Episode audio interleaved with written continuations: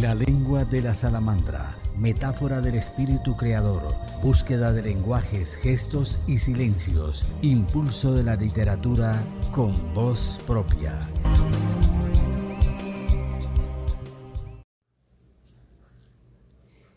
En este nuevo episodio de La lengua de la salamandra, traemos como invitada a la poeta Tatiana Suárez Vázquez, de Frontino, Antioquia, Colombia. Posee magia, poesía, conexión. Pertenece a la red de mujeres artistas de Medellín. Llegó despacio, sin hacer ruido, con los ojos muy abiertos y una dulce voz, como si concatenara ese sonido con el ritmo de la vida. Viene de un lugar donde hay muchos ríos, ancestros, indígenas, semillas, bosques, maíz, que le soltaron palabras con alas de alegría, revelándole metáforas bajo un tejido de colores atados a su piel. La escucho. Trae la voz de los recuerdos. Busca comprender la esencia del alma humana, tejiendo una trenza de azules para tocar la conciencia y entender las razones de la existencia transita en la poesía y lo hace para llenarse de motivos con imágenes de caminos variados, oración de todos los días que lee en los días de la vida, llenándonos de adjetivos, esdrújulas, que ata a su corazón de asombro. Bienvenidos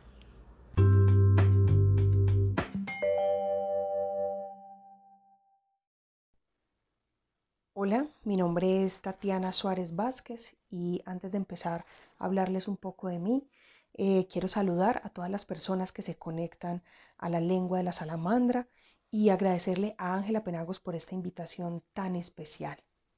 Bueno, de mí quiero contarles que nací en el municipio de Frontino, Antioquia, y vivo en la ciudad de Medellín eh, ya hace bastantes años, entonces creo que soy como de ambos lados. Sin embargo, amo mi tierra, un pueblo del occidente antioqueño muy hermoso que además tiene una cultura de poetas y cada dos años celebra el encuentro de, poetas frontineños La Palabra con Vida.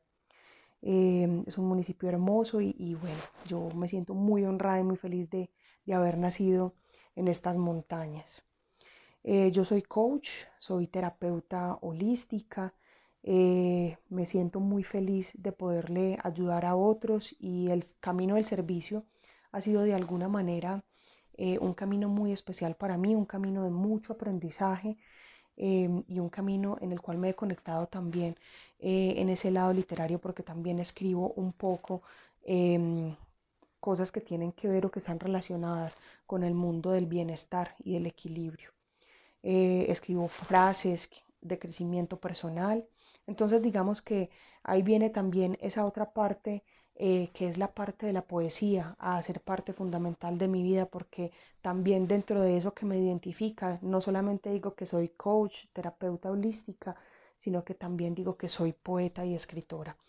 Eh, durante todos mis años de vida eh, he escrito poesía, he escrito cuentos, escribo frases de bienestar y escribo artículos relacionados con el mundo en el que me desenvuelvo. me siento la verdad, muy conectada con el mundo de las letras y con el mundo del arte. Me siento una persona absolutamente sensible desde muy niña y, ha sido un privilegio poder contar con una familia que de alguna manera también ha sido muy conectada con este mundo y que siempre me ha apoyado.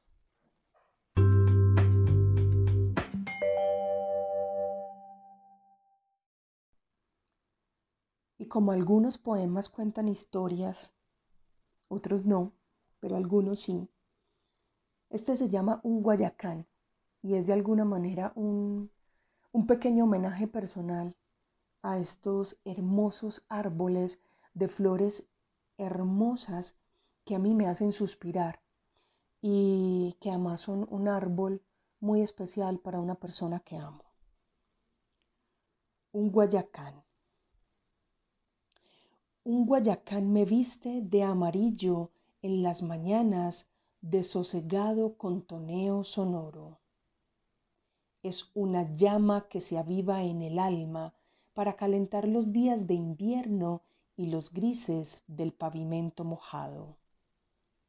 Un guayacán me viste de amarillo al mediodía, cuando el sol se posa firme sobre mi piel de loba blanquecina.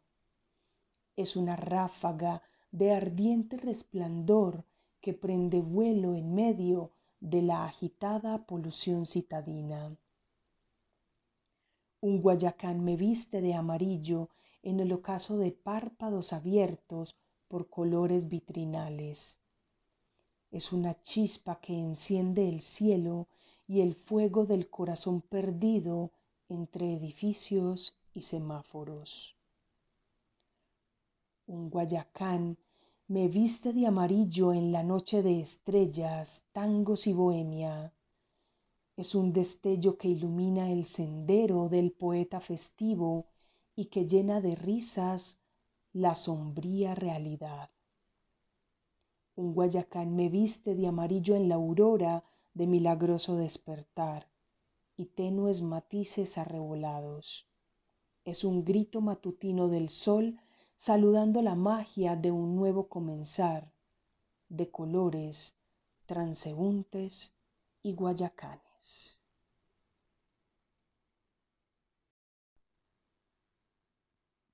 Este es un poema que es muy especial porque nace en cuarentena, nace en estos tiempos de confinamiento y nace también de un espacio muy especial eh, de un grupo de la red de mujeres artistas de Medellín al cual pertenezco y que ha sido también uno de estos regalos de este tiempo de, cuarentena. Eh, entonces les quiero compartir este, este poema que nace de la mano de la red de mujeres artistas en una tertulia que venimos disfrutando todos los jueves. Plenitud. Ser eternidad en medio de lo insondable. Ser el abrazo que gimotea en la bruma vespertina de tu fugaz mirada. Ser la palabra dulce de la caguana que burbujea en el caldero de barro. Ser la niña que baila jubilosa bajo la lluvia de marzo y ríe, ser la gota de agua que se menea en el tejado y se abre paso ebria hacia la mar, ser el nudo que habita en la garganta y que aprieta los dolores y las llamas pulsantes del pasado, ser la boca que besa el recuerdo cadencioso y los versos desnudos. Ser ánfora primaveral que florece y se hace estrella, ser plena, plenitud.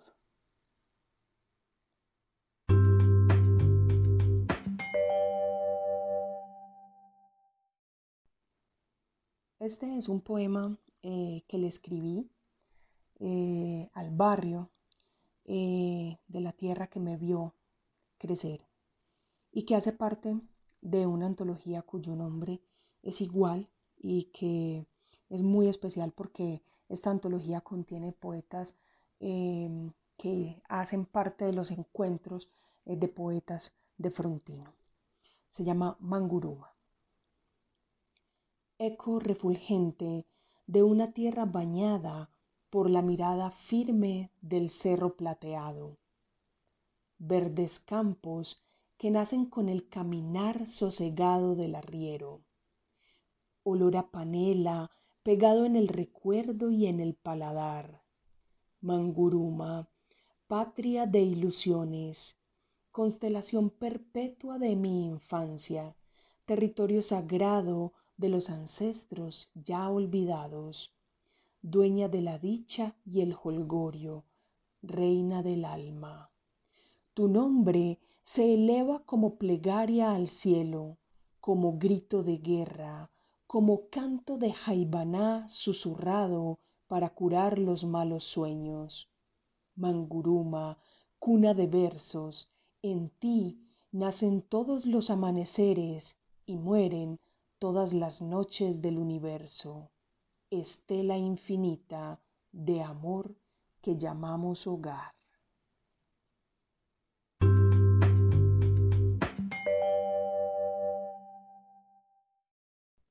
Estancia de mis recuerdos. Este es un poema inspirado en la obra de Fercha Olmos que tiene el mismo nombre.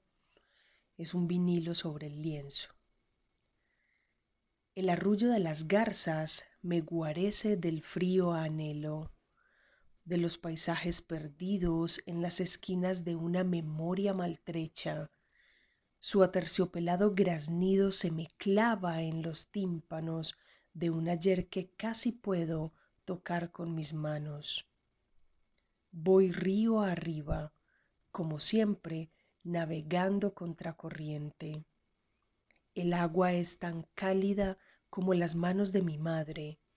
Siento mi cuerpo húmedo y humeante, flotando en esta nave de carnaval eterno, de movimiento constante y de tenacidad inmedible.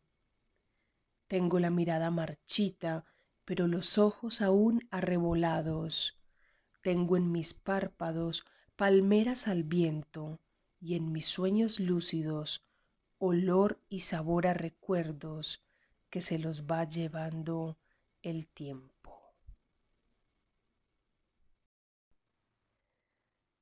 Y para despedirme, les, les quiero compartir un ejercicio muy especial que hice eh, y es un poema que se llama Santa Mónica, un poema creado para un barrio de la ciudad de Medellín. Santa Mónica. Calle a calle recorro sus esquinas, por donde los abuelos me miran sigilosos en los corredores llenos de verdes jardines. La santa adornada con casas y sanjoaquines, la santa no santificada que abriga esperanzas y sueños, la santa llena de balcones, maullidos nocturnos de gatos que se contonean por los techos, la santa que a veces es silencio y a veces bullicio, la santa llena de hijos que ha visto crecer, correr, marcharse y regresar, esa que te abraza en los días grises cual oración elevada al cielo. Santa Mónica, Madre de Madres, barrio que gesta, que crea, que construye, barrio con nombre de madre y de santa. Hogar, dulce hogar.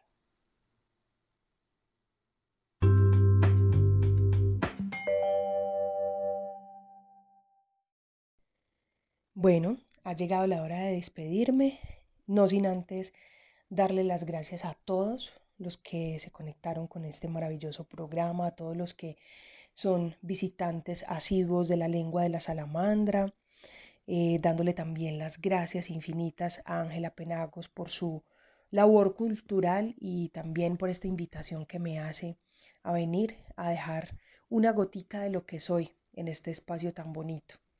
Y a todos ustedes, pues decirles que así como yo estoy gratificando un poco este espacio, dándole las gracias a todos y cada uno de ustedes, que también se conecten con la gratitud, con todo lo que les rodea, gratitud con la vida, eh, gratitud con quienes les rodean, porque pienso que en estos tiempos de pandemia, en estos tiempos que hemos visto como tan difíciles y a veces tan catastróficos, que no dejan de serlo, eh, pienso que es momento de llenarnos eh, de otra energía, de llenarnos de, esperanza, de conectarnos con, con, cosas muy diferentes. Es momento de empezar a ver las cosas con, con otros ojos, desde una óptica distinta, porque pienso que este es un tiempo para, para empezar a confiar un poco más, no solamente en nosotros, sino también en el otro que tenemos al lado, eh, empezar a confiar un poco más en que estamos viviendo las cosas que estamos viviendo, porque de alguna manera eh, hace parte de nuestro aprendizaje y que de esta manera es que estamos creciendo y evolucionando. Este también es un momento para, como digo yo, para activar esa magia interna y disfrutar la vida, porque siento que se nos había olvidado disfrutarla, siento que estábamos sumergidos en una rutina de de ir, venir, de hacer las cosas que de alguna manera teníamos, entre comillas, que hacer, y se nos había olvidado esa parte tan importante que era el goce y el disfrute por la vida y la existencia.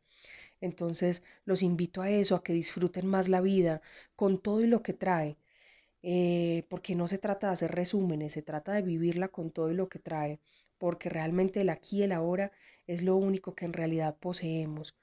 y eso hay que verlo como un verdadero regalo. La vida, el aquí y el ahora son un total regalo.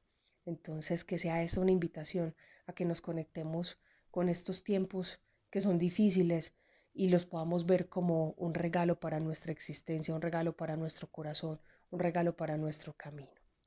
Mil y mil gracias.